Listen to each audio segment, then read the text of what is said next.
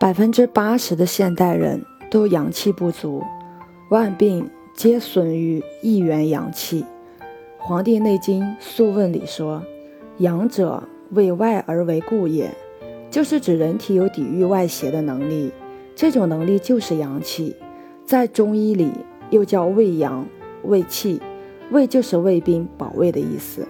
阳气好比人体的卫兵，它们分布在肌肤表层。负责抵制一切外邪，保卫人体安全。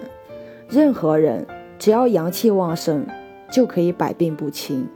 古人把阳气比作天空与太阳的关系。如果天空没有太阳，那么大地就是黑暗不明的，万物也不能生长。所以天地的运行必须要有太阳，而人身的阳气要调和，才能巩固它的防护功能。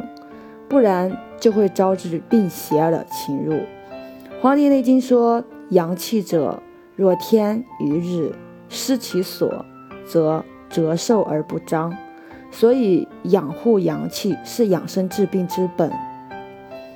人体血液、精液在体内的运行循环，都需要阳气为之腹部运行，而血液、精液需要通过阳气的气化作用。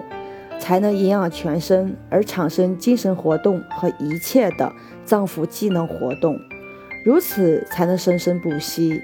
人体正常的体液都需要阳气来养护推动，体液占人体百分之七十，阳气不足最明显的一个表现就是人体湿邪过重。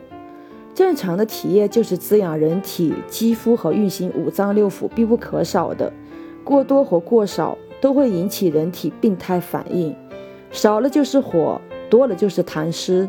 现代人大部分的慢性病或疑难病症，都是由阳气不足引起体内阴液失调造成的。